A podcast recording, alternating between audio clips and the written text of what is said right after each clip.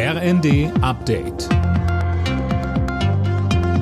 Stündlich neu. Auf den Punkt informiert. Ich bin Jana Klonikowski. Guten Abend. Russland schraubt offenbar seine Kriegsziele nach unten. Die Regierung in Moskau signalisiert immer mehr Verhandlungsbereitschaft. Im Kasten, da weht jetzt gerade ein anderer Wind.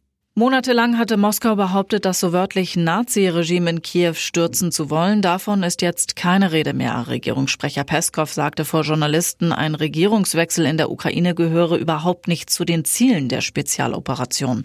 Auch eine zweite Mobilisierungswelle von Reservisten für den Krieg, wie sie viele in Russland befürchten, stehe nicht zur Debatte. Es sei notwendig, dass nun Verhandlungen geführt werden, so Peskov. Der Fachkräftemangel macht sich schon jetzt deutlich bemerkbar und dürfte sich noch weiter verschärfen. Bis 2035 verliert der deutsche Arbeitsmarkt sieben Millionen Menschen. Das ist ein Siebtel des Arbeitsmarktes, Laura Mikos.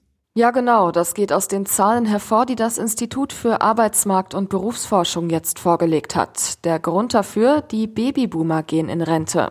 Diese Entwicklung lässt sich laut Experten aber noch aufhalten, wenn man jetzt alles dafür tut, um Ältere im Job zu halten und zum Beispiel auch Frauen mit Migrationshintergrund in den Arbeitsmarkt zu integrieren.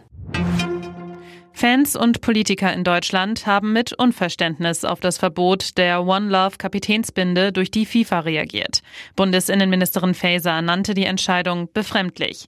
Viele Fans kritisieren im Netz allerdings auch das Einknicken der europäischen WM-Teilnehmer vor der FIFA. Sportlich haben im zweiten Spiel des Tages bei der Fußball-WM die Niederlande einen Sieg eingefahren. Gegen den Senegal stand es am Ende 2 zu 0. Zuvor hatte England deutlich mit 6 zu 2 gegen den Iran gewonnen. Alle Nachrichten auf rnd.de